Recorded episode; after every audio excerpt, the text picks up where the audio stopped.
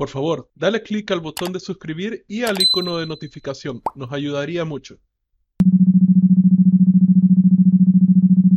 Hola a todos, este es Rodrigo de Emprende y ahora tengo unos invitados aquí bastante especiales. Este, son unos amigos desde hace que tengo ya desde hace tiempo, especialmente uno de ellos lleva una amistad de varios años atrás.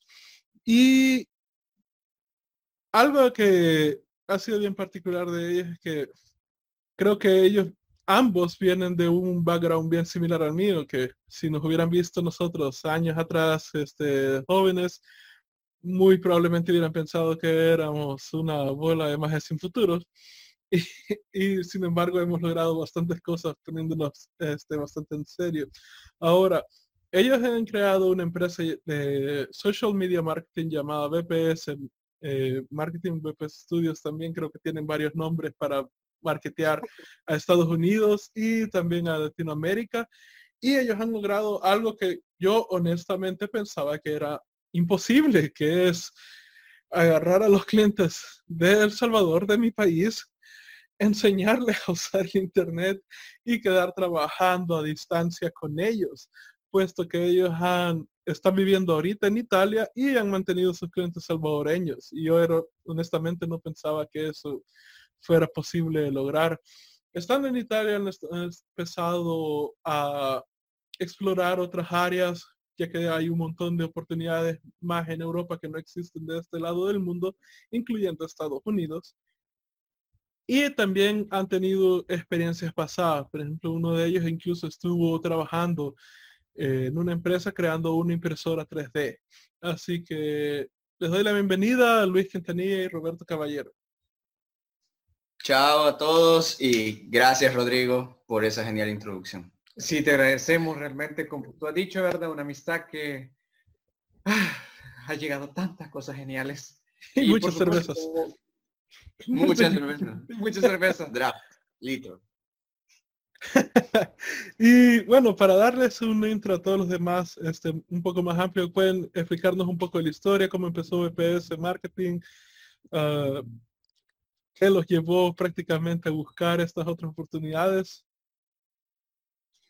Pues, eh, bueno, pues creo que, en esta vez inicio yo.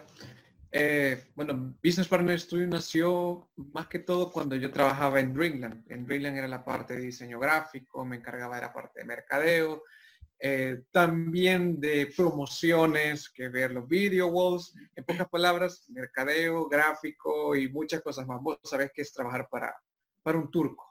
Entonces, ahí me di cuenta que la parte de social media me gustaba bastante, al punto que otras personas dentro, incluso de Dreamland, me comenzaron a preguntar que cómo se puede hacer varias cosas, eh, cómo se tenía que publicar, cómo se podía invertir, porque en muchas ocasiones eh, habían clientes que habían invertido y les salían cuentas de facturas de 200 dólares, 250 dólares y no sabían ni cómo ni por qué. Entonces era falta de conocimiento realmente. Al final me hicieron una propuesta diciéndome que si les hacía el favor de llevarles sus cuentas de redes sociales y que ellos me iban a pagar. Yo con miedo realmente porque eran clientes y amigos de, Verónica Safi, en ese tiempo trabajaba con ella, me dije que sí, ¿verdad? Pero comencé a trabajar con ellos y después me di cuenta que habían bastantes clientes que estaban solicitando el servicio. Y me parecía extraño que habiendo tantas agencias, eh, no buscaran una forma de, de, solucionar sus problemas. Entonces me di cuenta que al final era la persona, que en este caso yo, no sé si como me decían en la universidad, era TV offer, la, super oferta, ¿verdad? Que sí, hagámoslo, dámoslo aquí, aquí, 10 dólares, aquí, ya, pa. Era el que siempre explicaba en las clases, era el que exponía todo. Así que eh, al final eh, decidí, después de un año entero, un año y medio, de dejarlo. Así, gracias a Dios, mis papás estaban ahí, pagaban todo, ¿verdad? Tuve la oportunidad de ahorrar y, emprender. Tres meses después de andar buscando clientes, de, o sea, hacer una imagen corporativa de algo, o sea, porque no era nada, no tenía ni créditos fiscales, no tenía nada, nada. Y un día le dije, Luis, mira, me voy a montar una, voy a montar una agencia, no sé cómo iniciar, no teníamos ni página web, no teníamos seguidores en, Facebook, no teníamos nada, nada, nada. Y de la nada me, dieron una referencia. Andate a Santana, obvio. Si lo ponemos de aquí a Santana es como que te, son una hora y media de ida y una hora y media de venida. Entonces Santana busca al señor, al ingeniero Lambert, él es dueño de la herradura Santana y chévere, iniciar con él. Fue una vez, no se preocupe, ya la atendemos. Regresé. Fui otra vez, ah, sí, ahorita sí tengo tiempo, pero solo tengo cinco minutos. En cinco minutos le expliqué todo el contenido que se podía hacer. Me dijo que viniera la otra semana. Así que volví a Santana por tercera vez y fue el primer cliente de chistosamente 300 dólares. Y para mí fue un logro, fue algo majestuoso, fue el salario base eh, para pagar eh, combustible, más que todo combustible. Y así inició todo. Después creo que fuimos creciendo con el pasar del tiempo. Y ahí entró Luis, que bueno, ahora te contar la otra parte. La parte divertida era que Roberto era en la universidad la persona emprendedora del grupo. Él siempre llegaba con una idea que quería hacer. Entonces, eh, él llegó de la nada diciendo, fíjate que tengo clientes. Así, no tengo facturas, no, no tengo con qué facturar y me están pidiendo IVA.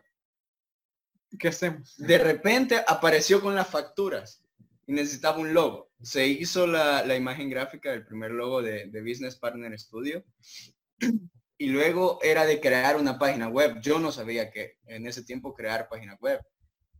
Y aprendí a hacerlo eh, y desde entonces, bueno, tuviste la primera página de nosotros. Si hacemos una comparación de lo que tenemos ahora con, lo que había, no, no sé qué cara pusiste, Rodrigo, cuando viste nuestra primera página. Solo dijiste, termínenla y, y, pónganla. Sí, la verdad es que he visto peores. ah, gracias, gracias. Pero en ese tiempo estaba trabajando a tiempo completo en, otra empresa que ya llevaba cinco años con ellos. Y bueno, hicimos lo del concurso de Innova Emprende con, la impresora digital, que bueno, por, por los problemas de, de Innova Emprende, mejor tuvimos que retirarnos de ellos. Y poco a poco la carga de trabajo fue creciendo tanto con BPS. Roberto consiguió eh, trabajar con Dreamland, trabajar con no sé cuántas cadenas de la herradura, eh, unos abogados. Llegamos a tener casi 13 clientes en El Salvador. 15, 15 16, Y éramos casi 10 personas trabajando. Eso como en un año. En un año. Y que, bueno, renuncié a la mitad del tiempo y me quedé trabajando eh, tiempo part-time en ambos lados y llegamos al punto en donde nos fuiste a visitar después de tu viaje en, eso hay que hacer algo bien Hay que hacer una pequeña, en la historia. Una pausa. Una pausa dramática porque en ese tiempo eh, justamente habíamos casi cumplido un año ya de trabajar. Y yo entré en una parte de Conamipe a hacer eh, charlas para emprendedores y fue algo que a mí me agradó mucho. Y fue que, que al fin conocí que según las estadísticas de Conamipe, que en el primer año de toda empresa solo pueden facturar un máximo de 5 mil o 4 mil dólares. Hace como un máximo, un máximo. Eso es como algo usual o más o menos normal. Eh, las que estaban, las pymes que estaban debajo de ellos, era, era normal, o sea, no había mucho problema. Entonces, me acuerdo que ese año hubo un gran problema porque en un año, bueno, una agencia digital, recuerden que, que gasta en publicidad. Entonces, y en herramientas digitales, ¿verdad? Pero, y ya. No, no hay vallas. No, hay oficinas. No hay oficinas, o sea, era nada. Solo cafecitos de vez en cuando. Entonces. Cervezas con los amigos. Y cerveza con los amigos también. y llegamos a facturar el primer año alrededor de 28 mil dólares. Y eso nos hizo un gran problema contable porque ¿dónde sacamos todo ese dinero?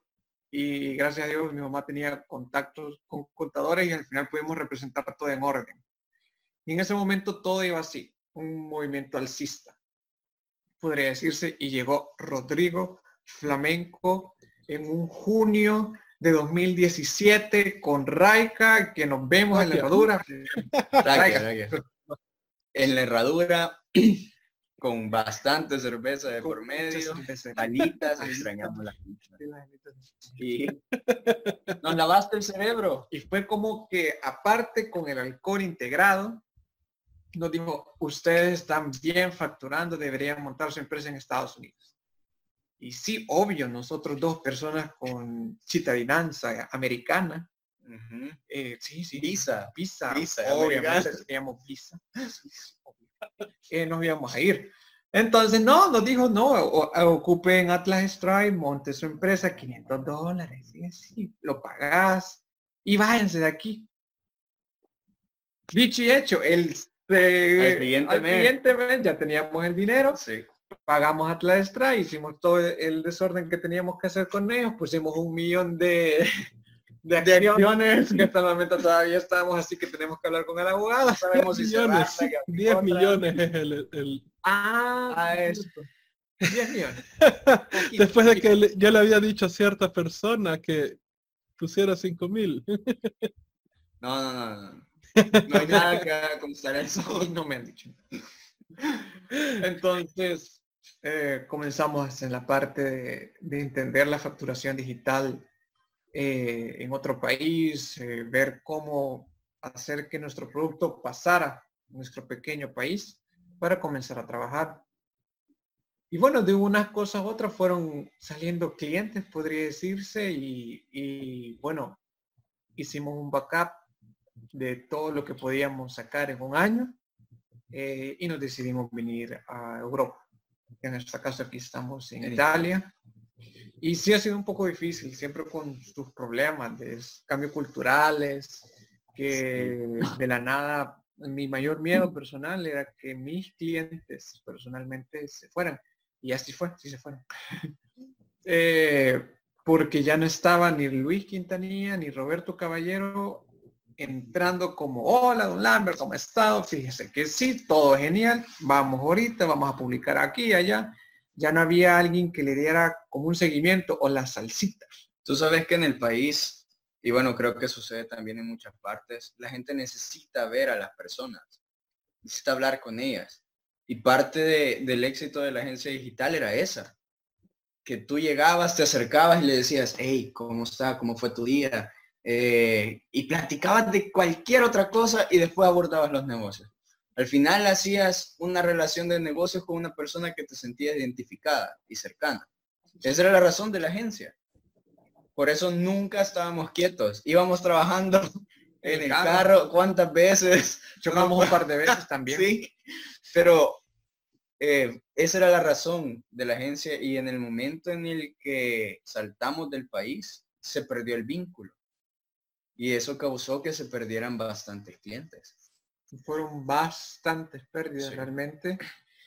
Y bueno, ahora estando aquí hemos creado unos lazos a nivel, podría decirse, por correos, videollamadas, y que gracias a Dios eh, siempre siguen esa parte de que saben que, quieras o no, que no nos ven físicamente, eh, hay dos personas que ya conocen y que totalmente eh, seguimos trabajando con el mismo feedback, que ahora es un poquito más grande el equipo, porque con Luis decidimos que realmente todo este trabajo de diseñador gráfico, diseñador de multimedia, web, se puede trabajar afuera, porque en Centroamérica existe un gran talento y que por cuestiones políticas, económicas, no lo sé, cualquier índole, más que todo, bueno, vos sabés, Rodri, en El Salvador, que por un diseñador gráfico le quieren pagar 300 dólares, 325, y es una explotación así como que hace aquí, allá. Quiero que hagan diseño, la web 3D, 3D y poder PHP y, y, JavaScript, ¿verdad? Sí, que, bueno, porque me vas a hacer la página web. Sí, y estrategias de mercadeo eh, millonaria, obvio. ¿Y cuánto es el sueldo? 325. Sí querés. Sí querés. Es que es para, es para probar. Para probar que, estamos evaluando. Te van a explotar. Entonces, eh, considero que ahora, en esta época a nivel digital, se puede hacer trabajos, sí cambian un poquito el horario, porque como ahorita son las nueve y algo de la noche aquí, Eh, para ti, Rodrigo, son como la una, casi las dos. Entonces, fue trabajar con plataformas como Trello, Slack, enseñarles a incluso a nuestros clientes a poder utilizarlas y poner personas de Nicaragua. En este caso estamos trabajando con diseñadores de Nicaragua y otras personas que están dentro de El Salvador y bueno, vamos creciendo poco a poco. Porque consideramos que nuestra filosofía como agencia es contratar gente con talento en esos países que más lo necesitan y que sí existe talento. Y que sabemos que pueden ser 300 dólares o 400 dólares que se les paguen, pero para ellos es una gran ayuda. ¿sí? Y representa una gran ventaja porque de hecho las metodologías que utilizamos para encontrar a estas personas fueron las que tú nos enseñaste, tanto la forma en que se implementan los sistemas, las plataformas, las automatizaciones, fueron en aquellas noches que te llegamos a visitar con cajas de, de donas y pancito y cafecito. Pero nos explicabas cómo funcionaba el proceso digital a distancia, porque eso era nuestro mayor miedo, era cómo se iba a gestionar el trabajo. Y bueno, encontramos algunas plataformas como Briefcase, que nos dio toda una batería de, herramientas para gestionarlo todo. Y luego encontramos a las personas adecuadas y solo las ensamblamos en una, en una máquina, por decirlo así. Pero la ventaja principal era, como decía Roberto, es cierto, podrías decir que es un salario estándar, pero tener la ventaja que estás en tu casa. No tenés que moverte de un lado a otro. En pantuflas, sin bañarte. Y tú, tú gestionas tu tiempo. Y así como trabajas con nosotros, puedes trabajar con otras personas. Y esa oportunidad no la tienen todos. Sí, es difícil de... Sin contar del gasto. Y, y, esto es algo que no muchos consideran, pero tener un trabajo físico, por así decirlo, es costoso. O sea, se gasta un montón en transporte, en comida diaria, e incluso en, eh, eh, eh, en jabón para lavar. O sea, se gasta, se gasta muchísimo más teniendo un trabajo físico que trabajando en casa. Aunque definitivamente creo que no todos están hechos para trabajar de casa. Conozco gente que ha intentado y ha sido un fracaso, ha sido un desorden total e incluso algunos compañeros que son, algunos amigos que son de otros países, que culturas totalmente distintas, terminaron pagando espacios de coworking porque tenía, ellos necesitaban estar en ese, en un ambiente que fuera solo trabajo y no, no pudieron trabajar de casa. Mira, hablando del coworking, no, sí, la, la adaptación, sí, va, eso, eso lleva a otro tema. Y es complejo, complejo, porque también nosotros nos pasó eso, de que a nosotros no, bueno, yo no me podía quedar en casa. A mí me gustaba venir, agarrar una camisa, vestirme bien, salir y que vamos aquí, que vamos allá, agarrar el carro, Parte del que te digo, que te digo. Entonces, eso me gustaba a mí, ese, ese feeling. Y después cuando amanecía, comía, ponía la compu y trabajaba, no sé, sentía que algo estaba mal, no cuadraba, algo no cuadra aquí, aunque eh, las ganancias estaban bien, ¿verdad? Pero algo no cuadraba. Entonces, sí, creo que también tienes que adaptar a tu persona a levantarte moderadamente temprano.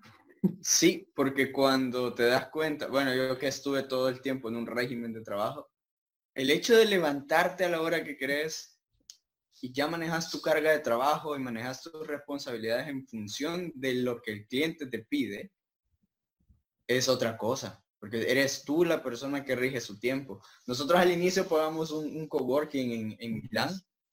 Como 200 euros que pagamos. Sí, más la mensualidad de, transporte. Pero el caso es que nos encantaba. Era, es un lugar genial, no te lo voy a negar. Había feeling había feeling. Y ahora que, que, ahora ya manejamos el idioma, creo que le encontraríamos otro feeling, pero era de poner nuestro propio tiempo. Y es difícil administrarlo al principio. Ya después cuando adaptas eh, como tu entorno, un entorno de trabajo que te gusta, que, que amaneces, ves tu sillita, ves tu historia, eh, tus libros y todo, y sí, sí, aquí ya puedo trabajar. Tus cuadros de Frame Freak Studio. Los cuadros de Frame Freak Studio, esa maderita bonita, aquí trabajar la pared blanca, poner un micrófono súper genial, cositas Yo aquí trabajo. Yo aquí, puedo trabajar. Entonces, eh, suele pasar eso. Entonces, a nosotros nos costó adaptarnos también, pero después ya vimos eh, una mejor metodología, incluso de hacer ejercicio, de levantarse, desayuno, ver qué se inventaba en los desayunos, para quitar la monotonía de trabajo. Y al principio sí nos desanimó un poco, pero, y, y cómo, y cómo decías, pero si estás en un país de primer mundo y que no sé qué, vidas, y sí, pero también es un poquito caro, porque hay varios, o sea, el transporte es sumamente caro, pero después le vas hallando una gracia a todo, y poquito a poquito te vas entrando, que de la nada ya estamos en el Google Club Summit, totalmente gratis, hablando de inteligencia artificial, de blockchain, con gente que ni conocíamos, y ese feeling y esa seguridad de poder llevar tu computadora y sí, veamos aquí, es, es otra cosa, es otro mundo. Y como recomendación general para todas las personas que hagan esto, si pueden, viajen. Les va a cambiar la perspectiva. Nosotros como latinoamericanos que somos, que somos tan cuadrados, meticulosos, religiosos, diferente. les va a cambiar. Sí, fue como, como el, el meme que de estalla la cabeza. estalla la cabeza.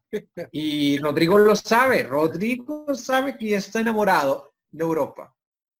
Y lo esperamos Sí. pronto. Esperamos que, vengas antes de, antes de que acabe este año. Sí. Sí, definitivamente. Y, y- sí, es algo sumamente genial. Porque aquí te das cuenta que hay una gran necesidad. Ustedes piensan, yo voy a hablar de Italia, como que, wow, cultura del primer mundo, y solamente es Milán. Y después está Lodi, Es seguro, hay historia y Así buena comida. muy buena comida y otras cosas. Entonces, Esa es otra cosa, ¿verdad? Eh, no, sí, sí, lo ponemos Al principio sí te duele un poco el cuello, pero Sí. después se vuelve fuerte y ya. que es obvio viendo edificios y pues, wow, Arquitectura. lo ves, tanta arquitectura italiana. Sí. Eh, Eh, una pregunta que quería hacerles, este, porque igual ustedes pasaron por el proceso de registrar una empresa en El Salvador y luego de registrar una empresa en Estados Unidos sin ni siquiera ir a Estados Unidos. Este, ¿Cómo sintieron la diferencia entre una y la otra? En impuestos, mucho mejor. sí, mucho mejor. También en gestión es, es una gran ventaja porque realmente tú haces pasos muy cortos, fáciles, rápidos, firma digital y ya, incorporación en menos de un mes. También así al momento de pagar los impuestos, si tú elegís hacerlo por medio de, de la misma, del mismo Stripe, es sumamente sencillo porque solo haces el pago y tus impuestos están pagados una vez al año, Eh, Sí, es un poco desgastante ir pagando el IVA mes a mes, mes a mes. porque recordar que los clientes tienen una ley. Nunca te van a pagar a tiempo. Nunca. Y si lo hace, ese cabrón, respetalo, querelo, amalo, hablarle todos Vale los días. hacerle una estatua, Todo. enviarle todo. tarjetitas. Sí, ese sí se merece el de la Navidad. Entonces siempre hay que solicitar un mes o algo. Entonces recordar que esos delay de tiempo es tiempo, es dinero, perdón, que perdés. Así que ir acumulando un poquito de dinero para pagar el IVA en El Salvador es súper desgastante eh, a nivel de empresa y persona. A mí una de las cosas que me desgastaban, eh, bueno, ustedes mencionaron que eso del, del proceso ¿verdad? de darle salsita y las conversaciones y todo, o sea, ese creo que es el lado positivo de dentro de cómo ustedes lo manejaban, pero el lado negativo de eso, que yo lo viví bastante al inicio y que fue una de las razones por las que yo dije, no quiero trabajar con salvadoreños, quiero trabajar con gringos, eh, quiero trabajar con gente afuera, este, fue el hecho de que veía esta, digamos, teníamos un proyecto y querían una reunión, siempre querían una reunión en físico para hablar sobre el proyecto. Y tenía cinco reuniones de, o seis o siete reuniones de mínimo una hora cada una, en la cual probablemente 45, 50 minutos eran show, prácticamente. Todos, mírenme qué profesional soy. Ah, tengo mi iPhone y tengo mi, mi, mi, reloj inteligente y, y ay, miren todo lo que uso de Apple y tengo mi traje y mírenme qué profesional soy. Y eso era lo que yo veía. y al final, a la hora de discutir el producto, ya sea el diseño de una página web y todo, eh, en sí el servicio, el producto era una mierda. y yo lo estaba viendo y como que esto es una mierda, porque nadie está diciendo que esto es una mierda. Y, porque, y la razón por la que nadie decía que era una mierda porque todos estaban muy ocupados en, mírenme, soy profesional, hagamos esta finta. Y hacer esa finta cinco o siete veces para mí era desgastante. Y yo soy, soy quizás un poco más práctico, más este, más logístico con respecto a proyectos. A mí me gusta ir directo al punto y eso es una de las cosas que a mí me encanta trabajar con, con gente de Estados Unidos, de Canadá, de Europa, que es como, no hay reuniones, si hay alguna reunión a lo mucho es una llamada de Skype, 15 minutos, o sea, y, y, todo directo al punto y, y poder avanzar las cosas rápido. Entonces, a mí esa parte para mí, digamos, como tú dices, ¿verdad? Que muchas veces hablabas de un montón de cosas antes de empezar a hablar de proyectos. A mí me estresaba, porque a mí me gusta más. no, en eso tenés razón, pero también depende del cliente, fíjate. Porque hay clientes que, que consideramos que son así, tal cual. Eh, bueno, me dan como una libertad de decidir y solo pedir una aprobación por un correo pero hay clientes que sí, que son como siete, ocho reuniones, y no solamente ahí, te diré, también aquí. Ah, y que somos italianos y que no sé qué. Aunque no lo creas, otra cosa que es un dolor de cabeza, que bueno, nos pasó mucho, en especial Roberto que tuvo que lidiar con, con, con muchos de esos problemas, fue la facturación digital. Pensamos que la barrera más difícil estaba en El Salvador y esa es una de las cosas del punto inicial de, tener una empresa fuera de El Salvador. Era de cómo los convencías de que lo que les ibas a mandar, el correo, en realidad sí hacía un pago y era legal. Eso fue lo más difícil. Y ibas a tener a Roberto al menos tres meses, tres, explicándoles a todos los clientes los pasos que habían que hacer. Y creímos que esa barrera la íbamos a eliminar ahí. Y no. No. Aquí nos pasó y pasa muy seguido, todavía necesitan ver papeles. Me imagino que en ciertos países como Estados Unidos y no sé, algunos otros como Noruega, me imagino, por ahí. No han de tener muchos problemas.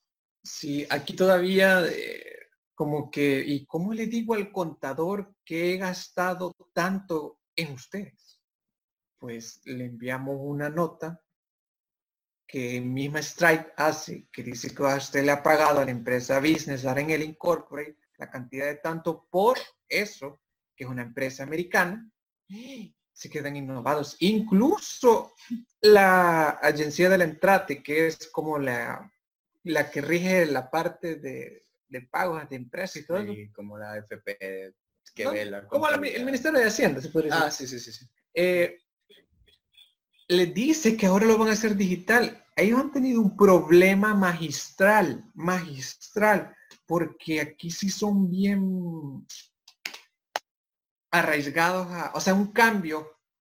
Muchas empresas lo han tomado así, hagámosle dos patadas aquí.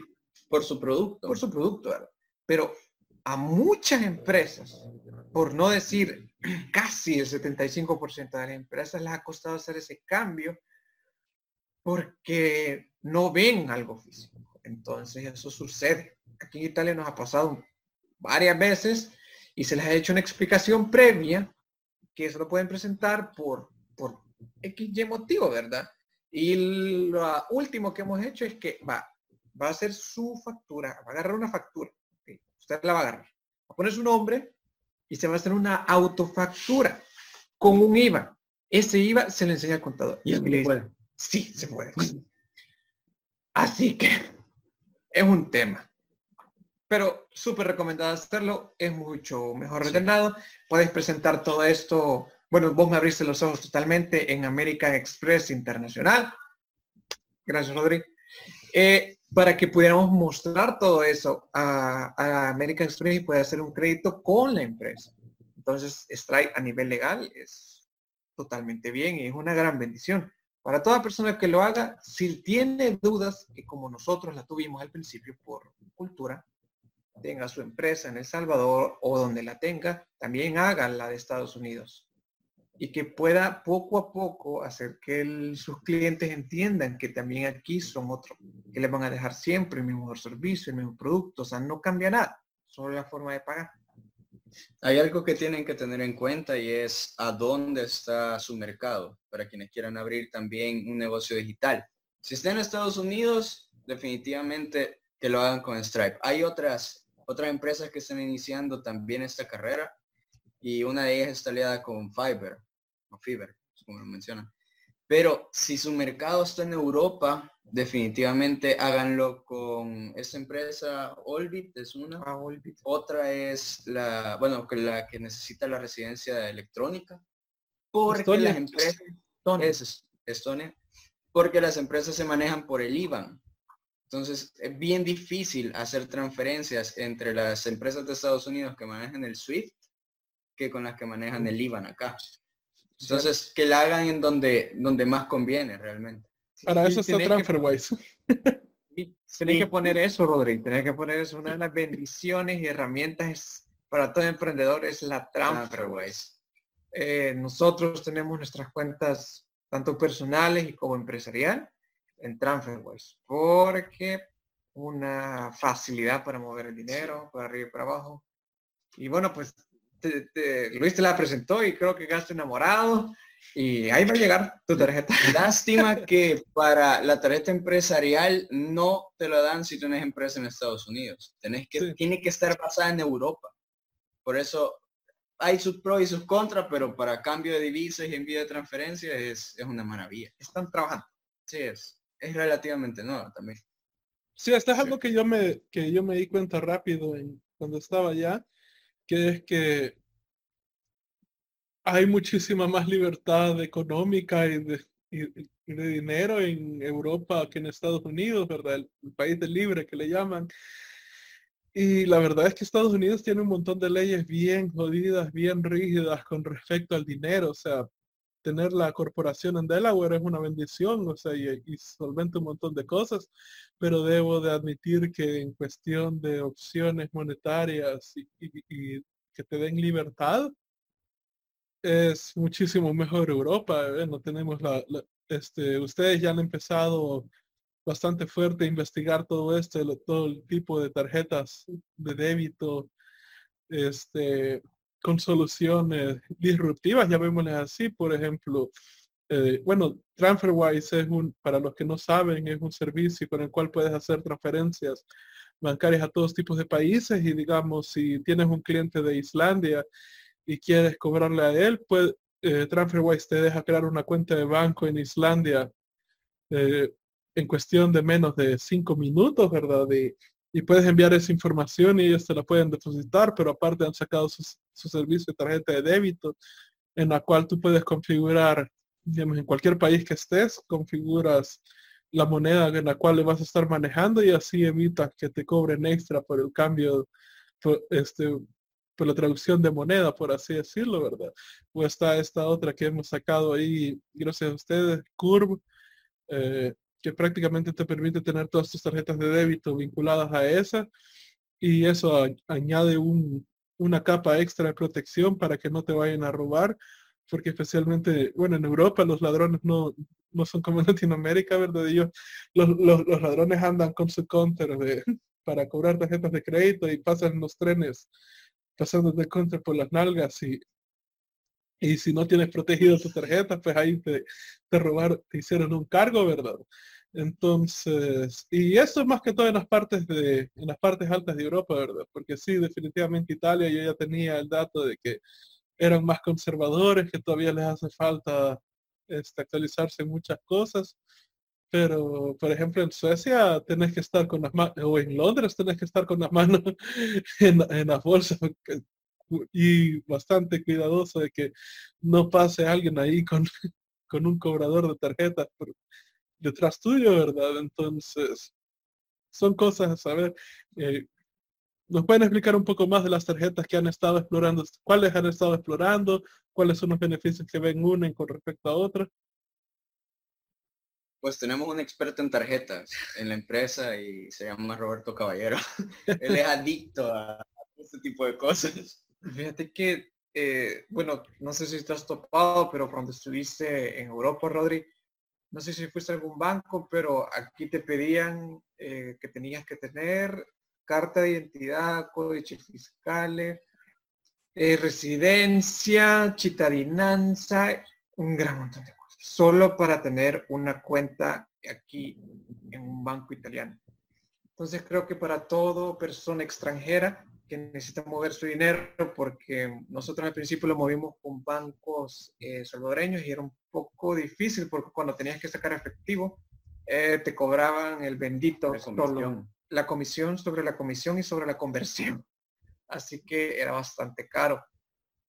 Entonces nosotros decidimos primordialmente la TransferWise, ¿verdad? que la TransferWise es sin duda alguna la mejor tarjeta que le está, da- está venciendo a todos los bancos. Cero publicidad. Cero publicidad, claro. Esto es un spot, cero publicidad. Cero publicidad. No nos están pagando. No nos están pagando. Eh, yo le he puesto como un tema a esto que TransferWise es el archienemiga de los bancos porque puede sacar hasta más de 200 euros totalmente gratis de cualquier eh, ATM, o sea, un, Cajero. un cajero. Y obvio, eh, aquí hay tantos bancos y en, en tantos bancos que hay, obvio, es casi el 10% de casualidad que encontres un cajero de tu banco y que no te cobre comisión. TransferWise elimina eso. Curve viene a ser, como tú mencionas, una doble protección, que es la máscara que en más de alguna ocasión a un amigo le tragó la TransferWise y tuvo que solicitar otra. Entonces la Curve te funciona, Te con- te protege. No, y es CURP la que te elimina la, la comisión de retirar en un cajero. También. Si Agrega eso. retiras 20 euros, 20 euros te cobró, no te cobró 20 o 23 adicional. O sea, ¿no? Tal cual Flap. la conversación flap. Y ahora también tenemos que mencionarte que tenemos, que estamos trabajando con nuestras cuentas personales con Revolut. Revolut es una tarjeta también londinense que te ayuda más que todo para tus finanzas personales, a incluso comprar criptomonedas, comprar parte de acciones en las empresas americanas, ahorro entre amigos. ahorro, ahorro entre amigos. Ahorita estamos entre otros amigos ahorrando para, para un, un proceso, un proyecto, Un megaproyecto. un megaproyecto a futuro y cada vez cada uno pone su dinero, o sea, 200 euros, 200 euros y otra persona otros 200 euros y se va acumulando. Es una bóveda interna, tenés un asistente. Así que también te permite tener la Black que te da el 0.1% de cashback ah, por cada compra que hagas. O sea, y el 1% por compras internacionales. Entonces, si vos gastas mil o dos mil euros en transacciones de tu empresa y también personales, podrías generar un cashback mensual y que al fin de año te puede servir para comprarte, no sé, ropa, El estreno. el estreno. Así que para mí TransferWise es como, si querés, eh, nuestro amigo que está, tenemos un amigo que está en Georgia, que son lotis, lotis creo que son la moneda, cambia de euros a lotis y de lotis se pasa es, los lotis a Revolut y todo lo está pagando así. Entonces, es una muy excelente forma de herramientas de tarjetas, puede decirse, para sacarle beneficios, porque también tiene seguro de viaje, seguro de teléfono, seguro de robo, seguro de vuelo. Así que considero que ahorita está viendo una revolución y que los bancos lo están sintiendo, que puedes, solo tomas una foto tu pasaporte Tu identificación. y decís a dónde va a llegar y ya. Cero, cero tantas trabas que hasta ahorita que nosotros vamos a convertirnos en personas legales totalmente para el populo italiano. Gracias, Salvini. Entonces, eh, vamos a poder hacer una cuenta bancaria italiana hasta el fin. Casi más de un año, casi, dos Casi, años. Porque, ¿verdad? Aquí es la democracia ante todo. Y aquí no te aceptan. Ah, el, el IBAN de, porque tú lo haces con TransferWise y te dan una cuenta si tienes euros en un banco de Alemania. El IBAN alemán no, no lo aceptan aquí. Ahora, ¿te van a como nota, No, no, aquí Este, para los que están escuchando, tal- para que los que tal vez hayan escuchado, está el IVA, IVA, que es lo que nosotros pagamos acá. Dentro de Europa está un código llamado el IBAN, I, B, este, B de burro, A, N. Y ese es un código que prácticamente es el que tú puedes utilizar para hacer todas las transferencias. Solo quería hacer las, eh, la aclaración para aquellos que no conozcan, así que sigan adelante. se, los recomiendo saberlo, porque en El Salvador no, no se usa. No, no se usa. Se, está, se supone que está apoyado por el SWIFT, el SWIFT, porque son para hacer transacciones a Estados Unidos y el IBAN para Europa.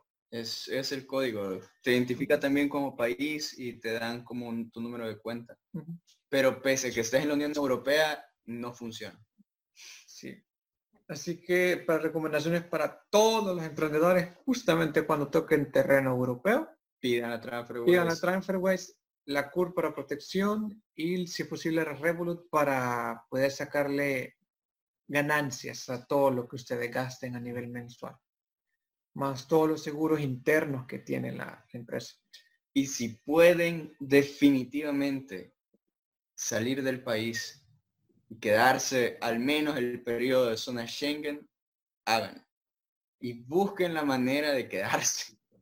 Si que sí, sí, sí, su, proyecto quedarse, háganlo.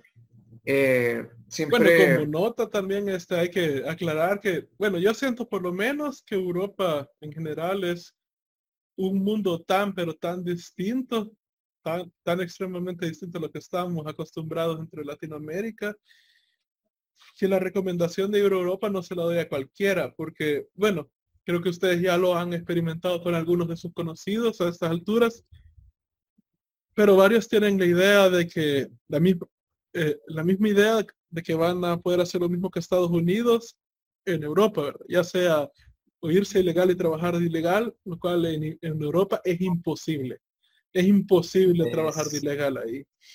O sea, y lo segundo, la idea de que, ah, voy a ir allá y voy a conseguir un trabajo de McDonald's para mientras, es como, no, la gente, o sea, el, quien te cobra, quien te cobra, quien te hace la orden todo de McDonald's es una pantalla, ¿no? aún en países o ciudades pobres, entre comillas, pobres, como Krakow y Sofía, vas a un restaurante de esos y lo que tenés es una mega tablet gigante donde vos pones qué hamburguesa querés, qué, qué, soda, todo, pagas con la tarjeta dentro del mismo kiosco. E incluso ya hay varios locales dentro de Europa donde ni siquiera humanos están haciendo ya las hamburguesas, sino que brazos robóticos. Entonces es como, si, si, si tu idea es eh, es ir a conseguir trabajo allá, es bien difícil. Eh, es, bien, eh, y aún si consigues trabajo, es la modalidad, todo es increíblemente distinta. Y siento que, bueno, creo que todos hemos conocido más de alguna persona que son increíblemente cuadradas y, y cerradas y que les cuesta bastante cambiar de, de, forma de pensar, eh, si, tú eres una persona de esas que no les gusta cambiar su forma de pensar este, constantemente o radicalmente, sí creo que Europa sería una pesadilla. Y, he conocido un par de personas que se fueron allá pensando en la oportunidad y todo y han tenido crisis enteras porque no logran acoplarse al cambio tan fuerte. Bueno, ahí aprendí el término shock cultural que le llaman. Y, pues, vi chicas que incluso hasta estaban llorando, querían regresarse y estaban como, estás en Londres, ¿qué te quedas? No, sí, suele, suele suceder. Pero en síntesis, como tú dices, ¿verdad? Eh, tenés toda la razón. No, no es para todos. Primero tenés que venir así, a ciencia cierta, que vas a cambiar las pupusas por eh, espaguetis, macarrones, pizzas, pizzas de todos los sabores. De todos los sabores. Eh, saber que va a ser difícil, más si el idioma no es algo que domines.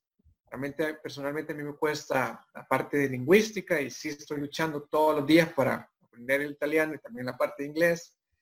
Y lo tercero, que sería para mí lo fundamental, que si vas a venir aquí a buscar trabajo, no te lo recomiendo tenés que venir aquí ya con tu idea de negocio funcional, que te esté dando dinero, porque si no lo que vas a hacer, si sos, si, sos un hijo que tiene todo acomodado, vas a hacer una carga incluso para tus papás, porque quieras o no, ellos se van a preocupar y te van a enviar dinero. Y el punto es que ya tengas todo este listo, todo el proyecto listo para que puedas montarle y darle seguimiento, pues que tarde o temprano, mes a mes, tenés un fit para pagar tu viaje, comida, transporte y poder darle más vida a tu proyecto. No aquí que vengas a tener la idea como si fuera flor de primavera, que te va a surgir una idea de emprendimiento, que te la van a poner el triple de difícil, porque ya no estás en la comodidad de tu país. Eso como recomendación general. O sea, Rodrigo fue nuestro ejemplo. O sea, nosotros no nos vamos a tirar, sí, vámonos. Y no teníamos, no, no, no, no, teníamos un fit mensual de clientes. O Rodrigo Cabal nos mencionó, no hay que pagar aquí, hay que pagar acá, hay que ver todo eso. Y considero que eso fue para nosotros primordial porque sabíamos a qué veníamos. O sea, después de que tener 800 o 1000 o 1500 dólares libres para ti, para comprar tu estreno, para comprar tu Apple Watch y todas cositas así, a lanzarlo todo a comida, eh, alquiler, casa, luz, servicios, servicios, transporte. Y si trabajas y si tu empresa tiene eh, empleados, pagarle a los empleados primero. Algo muy difícil es, es lo que tú decís, la idea de que puedes venir y, y encontrar un trabajo. Como te decía, hay requerimientos de supermercados que si no sos una persona graduada, si no tienes un título universitario, no te contratan ni de cajero. Así son los requisitos acá. Y, y ni de mesero en algunos casos. Ni de mesero, no, de nada. Nada. Y algo muy interesante es que la edad aquí es relativa. Aquí contratan gente mucho por su experiencia, no tanto por, sus, por su edad. Y eso es eh, quizá el, punto más interesante que he encontrado. Pero el proceso para encontrar un trabajo formal es, es muy complejo. Lo pueden ver en varios blogs. O sea, se tarda, es una democracia horrible, solo para decir, paso uno, venga a la CES. Burocracia no sería. Democracia, sí, perdón, perdón, perdón. Burocracia, no eh, democracia. Burocracia. Burocracia, sí, burocracia, perdón. Es que son varios pasos solo para, para poder que te contraten. Y que en el paso final te digan, ah, no, fíjese que ese permiso que tiene no funciona. Híjole. O sea que todo valió pepino. Todo. Una burocracia horrible. Entonces, pero, sí. Pero sí. Ajá, tal. No, no, necesitas venir con una idea de, de emprendimiento. Funcional. Funcional. No venir a, inventar realmente. Y funcional significa que ya esté dando dinero. no que funcione en tu mente. no, así es. Y con una idea clara de cómo funciona el sistema político del país al que vas y que hagas las menos vueltas posibles para concretar tu situación legal si te querés quedar. Como dato interesante, cabal, como tú mencionas, ¿verdad? Eso de que por veces ni para mesero te contratan ni eso si, si no tienes este título universitario. Es este cambio enorme. Por ejemplo, dentro de Latinoamérica, quien es mesero, quien tiene estos trabajos muy pagados, usualmente es la gente que no tiene título, no, no ha sacado la universidad, o gente de bajos recursos, o, o de oportunidades limitadas, ¿verdad? Entonces sí hay como eh, yo, por ejemplo, no veo tan común aquí que si tú ves a una camarera que está bonita, o sea, de pronto intente ligar con ella con intención de, ver si realmente puede, llegar a ser este, una pareja a largo plazo, ¿verdad? O a lo mucho si lo estás intentando porque quieres algo, algo rapidón, pero si tú tienes un trabajo decente y ves una camarera, no, no conecta ese, e, ese punto. En Europa, usualmente ese tipo de trabajos son trabajos pensados para estudiantes o para gente que está empezando este, sus proyectos y cosas así. Y es un gran cambio porque de pronto hablas con empiezas a hablar con una mesera y, y tiene una inteligencia que te deja con la boca abierta, ¿verdad? Bueno, eh, una de las cosas que a mí me empatalló en Bulgaria, ¿verdad? es que el movimiento punk allá es bastante fuerte, pero si tú hablas con un punk de allá, te puede hablar sobre la filosofía de la anarquía, sobre todas estas cosas, tienen un, alto conocimiento literario sobre, sobre filosofía y, y, puedes notar esta fuerte presencia que realmente han desarrollado su capacidad para pensar, discernir, tienen sus propias ideas, son su propia persona, pueden defender sus ideas y por qué las creen. En cambio, aquí encuentras un punk y es como que, ¡ah, anarquía! Y voy a tirar una piedra a la ventana y, ahí se terminó la filosofía, ¿verdad? Entonces, e, eso es e, es algo que también hay que considerar, ¿verdad? Porque como tú dices, ¿verdad? Muy, y yo esto se lo traté de explicar a varias gentes, así vas con esta idea de que vas a conseguir uno de estos trabajos, no te va a funcionar. Y, por más que trataba de explicárselos, algunos no me creen, no, no entienden. O sea, y de vuelta viene este mismo chip porque ya se ya, ya tienen incluido la, la idea de Estados Unidos de que vas a lavar baños y y no, o sea, ni siquiera vas a lavar baños porque hay máquinas que hacen eso. Y, no vas a lavar platos tampoco porque tienen lavadoras de platos. Es, es, una mentalidad bien distinta. O sea, y, y, si tienen a un mesero, no es solo un mesero. Es, es una persona que tiene varias funciones dentro de un restaurante. No, no, no es algo tan básico. Entonces, sin contar de que hay un impuesto extra en las empresas por contratar a personas extranjeras, lo cual hace que los dueños de negocios se la piensen, ¡uh, sos extranjero! No, no quiero, ya por sí me están quitando 20, 40 o 60% en caso de Suecia, 60% de impuestos.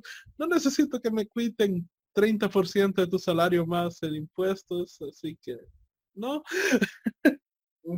No, sí, eh, eh, es un poco difícil que la gente lo crea porque la gente solo se viene y, piensa que va a solucionar algo y después eh, lastimosamente ahí anda eh, como mendigando, se podría decir, eh, a otras instituciones humanitarias, pero el punto no es venir y, hacer, y dar lástima en, otros países, ¿verdad? Sino que progresar, progresar no, no venir y quitar el dinero de otros gobiernos, porque cuando haces todo un proceso, siempre te preguntan eso, ¿y usted tiene ayuda del gobierno?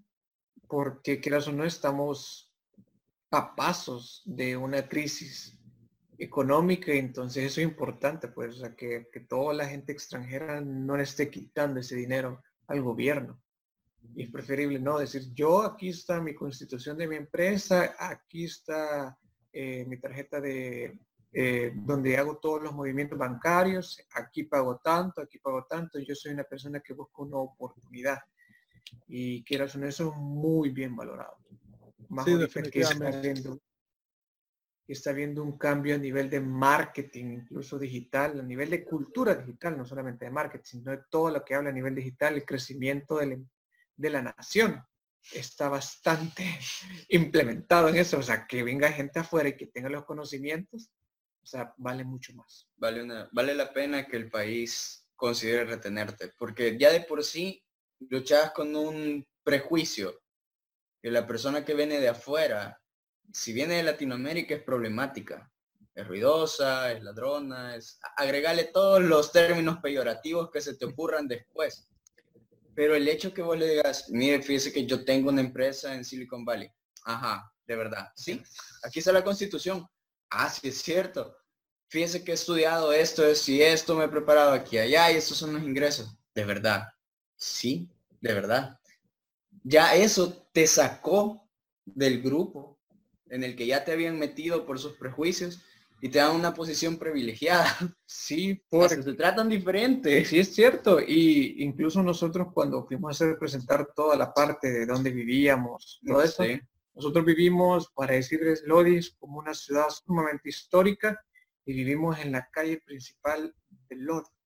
Entonces, cuando dijimos a, la policía que, vivíamos aquí, porque teníamos que decir, nos preguntaron tres veces si estábamos mintiendo. De verdad viven, ahí porque es un lugar que solamente viven italianos y que no solamente, o sea, no puede entrar cualquier persona y poder estar aquí viviendo y estándole y mostrándole, incluso no ir, ir a todos esos procesos, o sea, vestido adecuadamente, habla diferente a la persona. Tu educación también. Tu, educación. Solo saludar es, algo que la gente saludar, no hace. O sea, saluden, señores. Saluden y le va a abrir puertas. Aunque hablen chistoso. Sí, chao. siempre. Buenasera, buongiorno, arrivederci. Bella chao, bella chao, bella chao, chao, chao. En serio, eso cambia un montón la percepción. O sea, cositas así muestren que realmente vale la pena incluso hablar. Y rompan ese prejuicio que tienen sobre la gente de, Latinoamérica, porque no todos son así. No, sí, algo que también, eh, esto se lo menciona a varios de mis compañeros, que ser un emprendedor, o sea, realmente emprendedor, con tu empresa registrada, pues, eh, generándote dinero y todo, en Europa es lo más cercano que he visto yo a tener superpoderes. En Suecia de pronto estábamos conociendo este grupo de personas que que hacen retiros para emprendedores, para dueños de negocios y prácticamente lo que hacen ellas es que te agarran, te llevan en medio de un bosque y tienen locaciones, ¿verdad? Puede ser una montaña nevada, un bosque, un lago, tienen varias locaciones donde estás lejos. Y hacen que te desconectes de redes sociales, que estés presente ahí en esas ubicaciones increíblemente hermosas, eh, donde saludos para los que hayan jugado Final Fantasy, o sea, donde sentís que ya van a salir los chocobos este, de, algún bosquecito por ahí.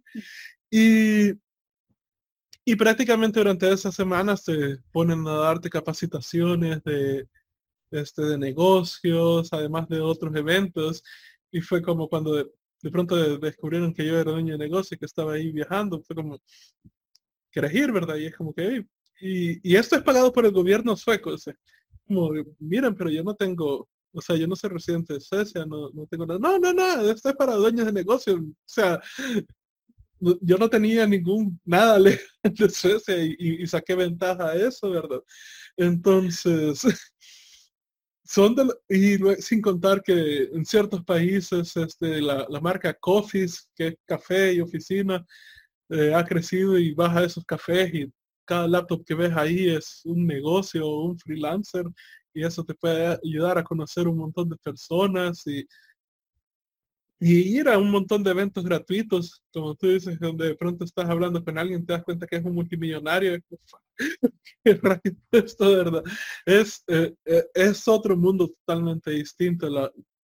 Pero de vuelta, eso es si eres un emprendedor, si, tienes tu negocio, entonces Europa tiene una cantidad obscena de oportunidades que cada vez que me preguntan de que, ¿y qué se puede hacer allá? Yo me quedo en blanco porque como, ¿y qué no se puede? Sí, fíjate que hay mucha gente que, que, o sea, primero el cambio cultural y todo, pero busquen, o sea, en serio, hay un gran montón de cosas gratis. Hay escuelas, cursos, cursos certificaciones. certificaciones todo es gratis. Gratis, señores, es, es gratis. Es como Disneyland para los emprendedores. Eh, o sea, es ridículo decir que venga y que, ay, sí, me trataron mal, que aquí, o sea, es ridículo. Aquí hay demasiadas oportunidades, como vos decís, Rodri. No me cabe en la cabeza decir que puedes venir un año, estar aquí tranquilamente y después no, me fue horrible. Para mí, ay, no, comer pasta y pista. Guácala. Guácala. La arquitectura. Arquitectura horrible. Nunca le entiendo. Demasiado antigua. Sí, o sea, a mí no me gusta estar en esas cosas. Eh, Aquí existe una profesión que se llama emprenditore. Ah, o sea, para que te hagas una idea de lo importante que es, si tú vas a charlas y convenciones, todos te hablan de el emprenditore, que es la persona que hace negocios. Si tú le decís a alguien, soy emprendedor, en serio, te toman importancia, te voltean a ver. Sí, ¿qué haces? Base, cuénteme. cuénteme. No, en serio, es súper genial. Allá decir soy emprendedor en ah, qué nombre, qué bueno. Así que... Conseguiste un trabajo. No, sí, tu familia te va a dejar hablar, no te van a querer, el chucho ya te va a miar. Ahora que perro, él ya sabe que es. Entonces, creo que ya cuando, incluso hay proyectos aquí que te ayudan que si vos das a, o mostrás en qué funciona tu, tu empresa, te pueden financiar, e incluso parte del gobierno, junto, junto, nada más, solamente con Google. O sea, Sí, aquí el otro año van a empezar las ferias donde tú presentas tu proyecto y ya existen angel investors, de verdad, que te pueden patrocinar tu producto. Y, esto es algo, como nota, este, para la gente que no tenga ni idea de que esto existe, porque yo por veces veo cuando están hablando de, eh, de crear ideas, más que todo en Facebook, y siempre postea a alguien que tal vez no está metido, y es como que sale con un comentario de, ah, si yo tuviera tanto dinero también pudiera hacer esta cosa y es como, pedilo, saca una idea, hace tu pitch, este, tu pitch deck y pedilo, porque están, no es lo ideal porque obviamente las personas se quedan como un porcentaje de tu empresa, así que no, no, no es algo que debería ser celebrado, pero sin embargo hay ideas que ni modo, no, no, o sea, si no tienes el dinero no las puedes empezar.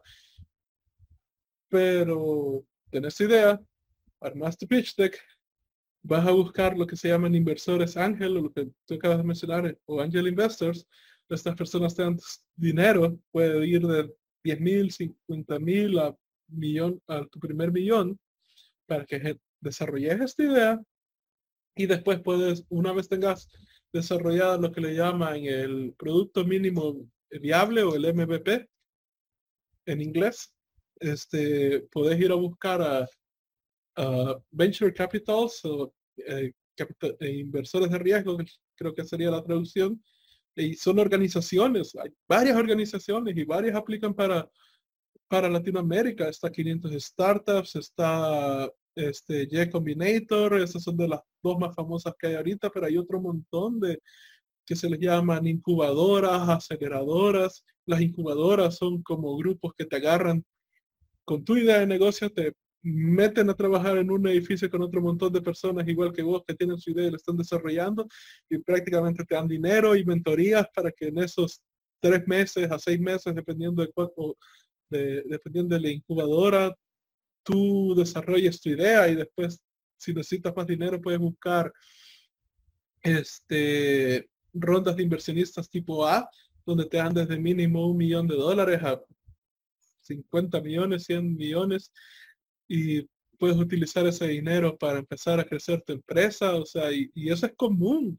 Entonces, literalmente solo con una idea de negocio que, que seas sólida a nivel lógico, llamémosle así, este, puedes llegar a, gente y la gente, y si la gente cree en tu idea, te da dinero y, de pronto tienes millones para hacer este, esta idea y, todo ese y el proceso de pasar de una idea de decir puede tomar este, bueno, dependiendo obviamente qué tan complicada sea tu idea, pero decir a, obtener la, la, inversión serie A puede suceder todo en cuestión de tres meses, seis meses.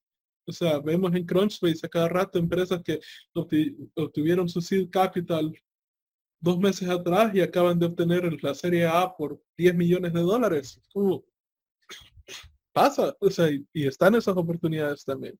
Y en Europa hay, hay programas incluso que me dejaron con la boca abierta porque están, por, por ejemplo, Bulgaria tiene este. Ahora, Bulgaria es considerado uno de los países más pobres, entre comillas, de Europa.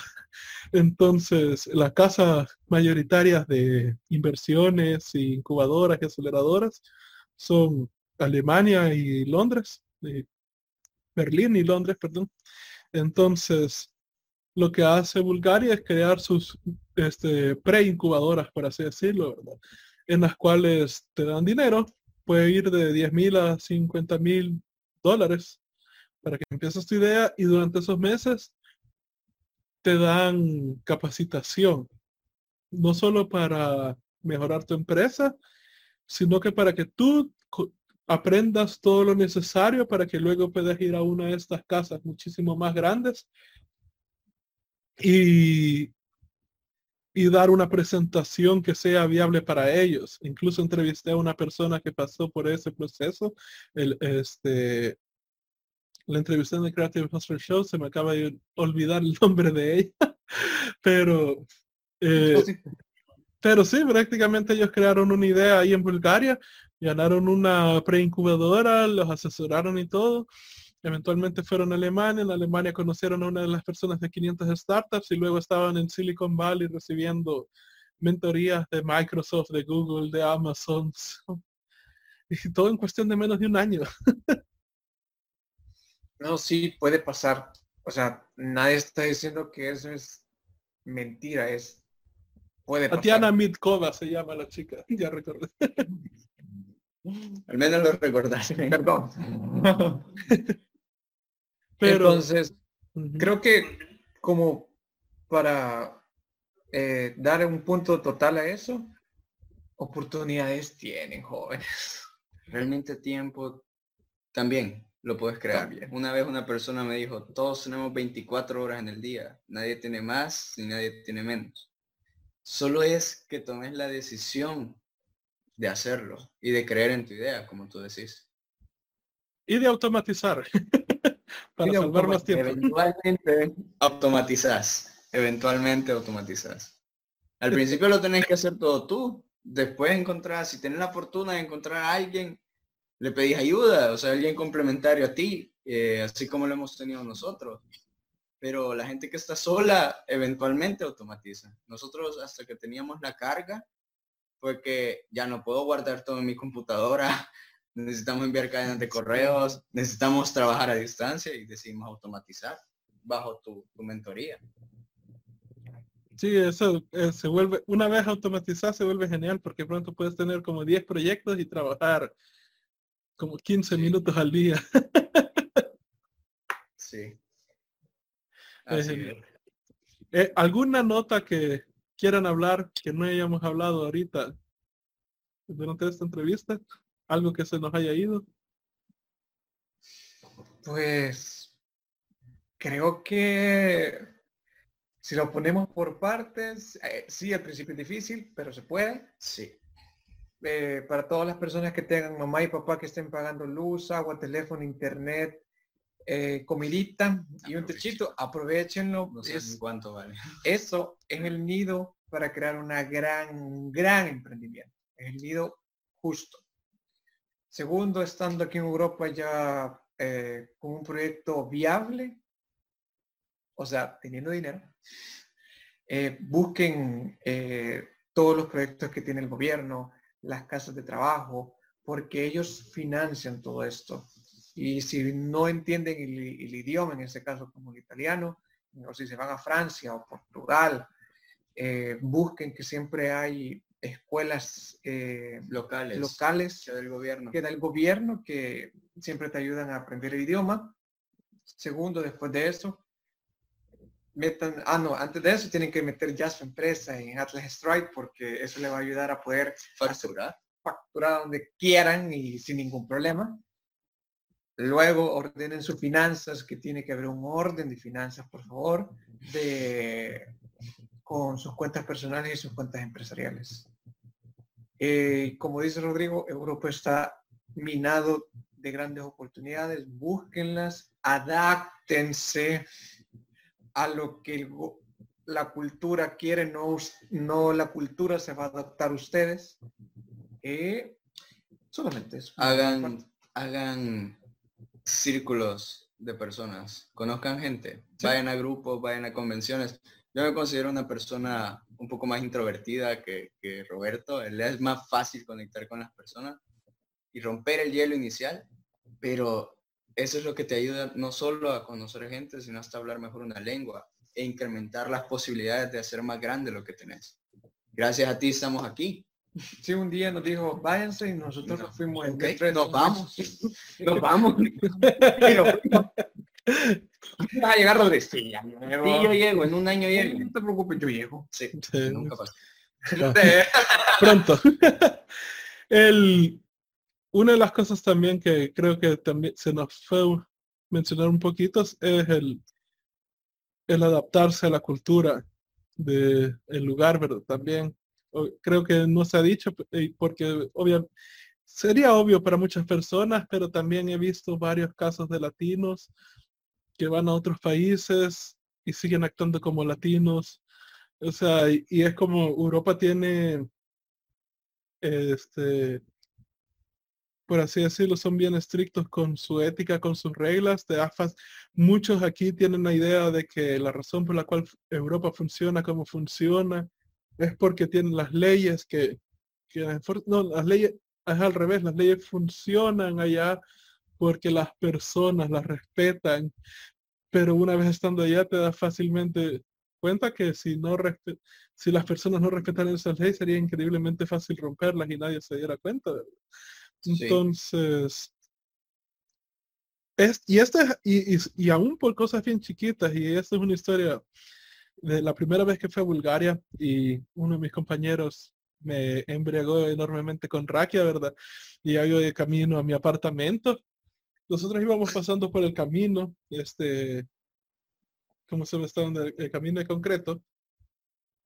Pero prácticamente el camino, por el diseño, digamos, iba, camino, iba en el sendero, había un pedazo de grama este, aquí a mi lado y luego estaba la puerta de entrada, ¿verdad? Y si y si quería seguir el camino tenía que caminar como unos 10 metros adelante, dar la vuelta y regresar, lo cual honestamente en ese estadio de embriaguez dije, bueno, la verdad es que me estoy arriesgando mucho a resbalarme porque eh, está nevando, está frío, eh, hay varias partes del camino congelado, porque no simplemente camino por la pinche grama y, voy a la puerta que está aquí a la par mía, ¿verdad?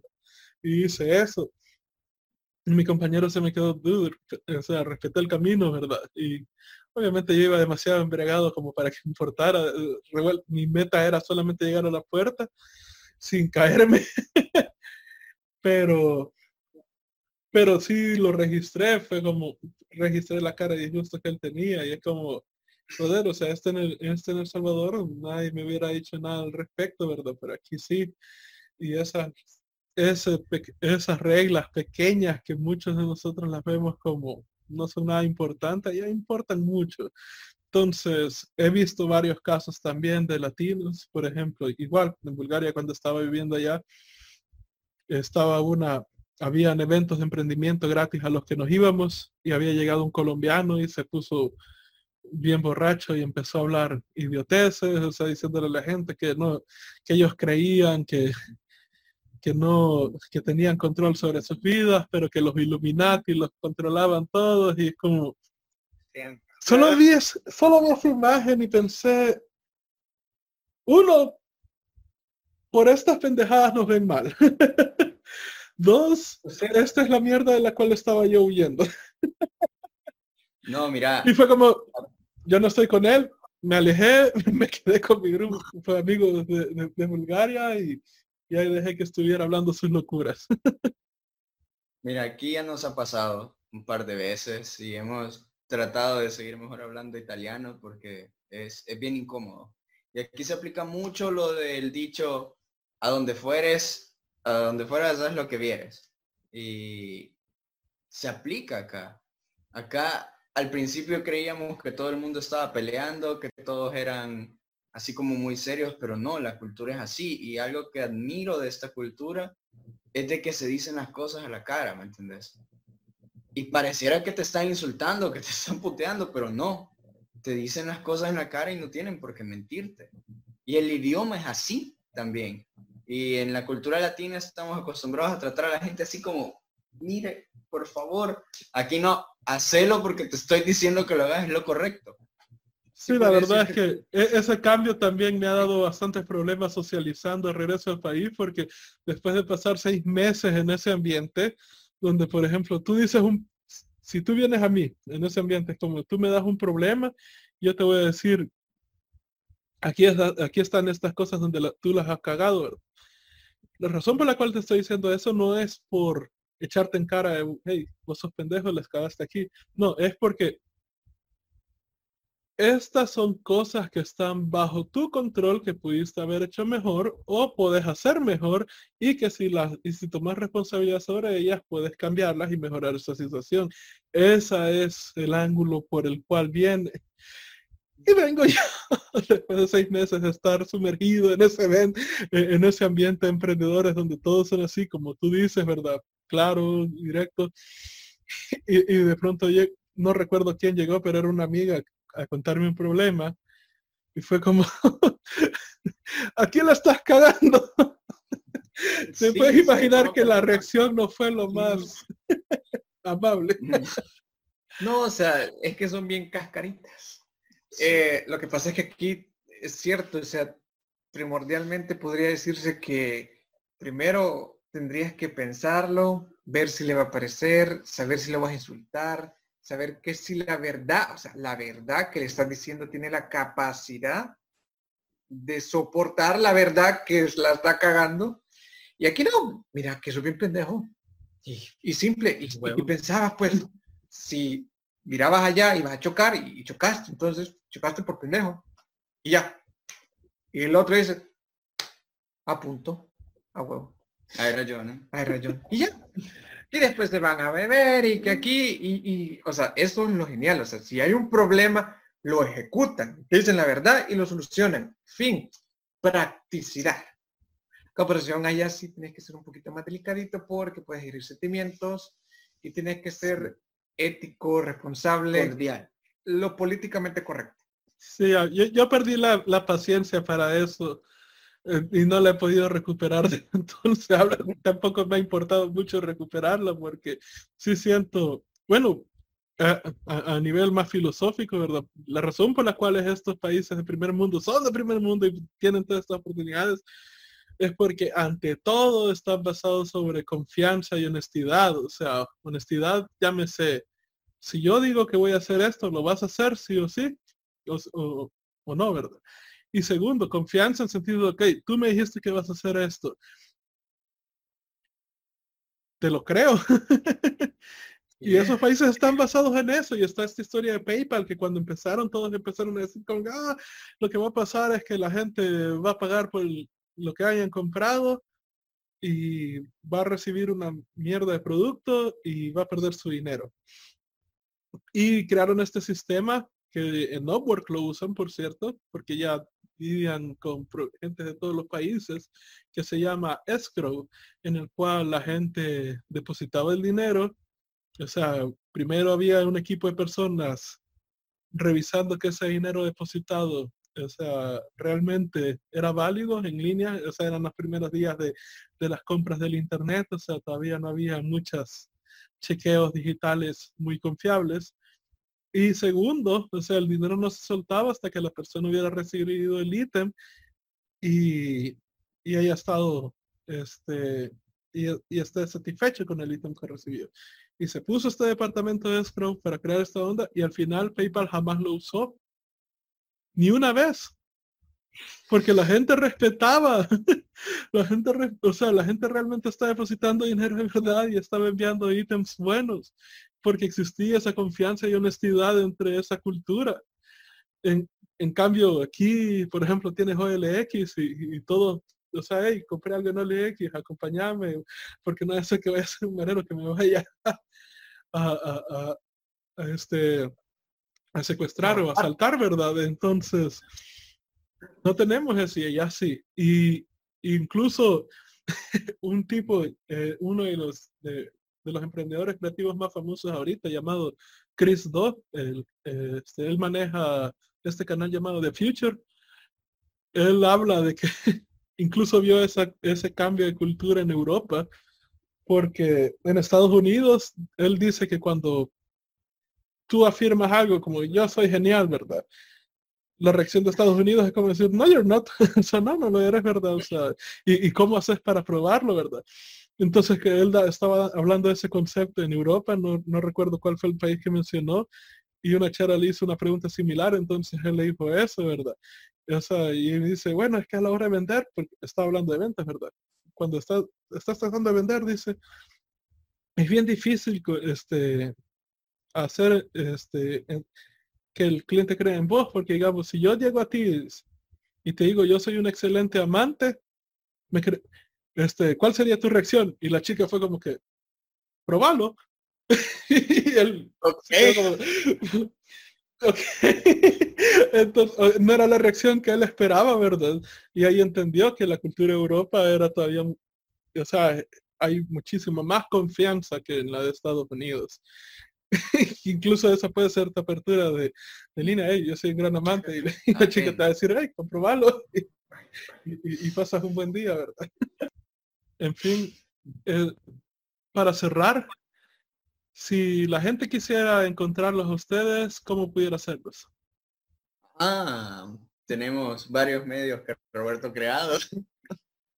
Eh, pues pueden, primero, eh, nosotros pasamos nuestra página web, que es marketingbps.com, nuestros correos personales y también como proyecto personal eh, estoy tratando de dar un granito de arena que es dar la parte de consultoría de marketing digital totalmente gratuito para conocer tanto el proyecto y nuevas personas y adquirir como en este caso un feedback.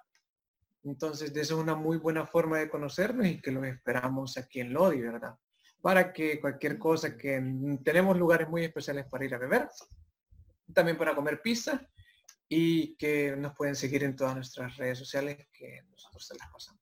Tenemos, bueno, nuestros correos personales, como te lo dijo Roberto, y también eh, Roberto está creando su página web y yo tengo la, personal y estamos disponibles en las redes sociales. Si quieren contactarnos, escriben. Será un gusto. Buenísimo. Muchas gracias por dedicarnos un, ahí su tiempo y sus consejos y experiencias que han tenido allá en Europa. Este es altamente apreciado. No, gracias a ti, Rodrigo. Gracias, Rodrigo. que Te queremos el otro video aquí. Sí, definitivamente. bueno, gracias por tu tiempo también. Y por esta oportunidad de, hablar en tu canal. Sí, nosotros lo vamos a publicar también en nuestras redes para que lo puedan ver otras personas. Así es. Buenísimo. Bueno, esta ha sido la primera entrevista de Emprende. Este, si les ha gustado, por favor, dale denle clic en el botón de like en YouTube, suscríbanse al canal y denle clic en la campanita. Y si nos están escuchando desde el podcast, también denle clic al, al botón de suscribir. Nos vemos. Chao. Nos vemos.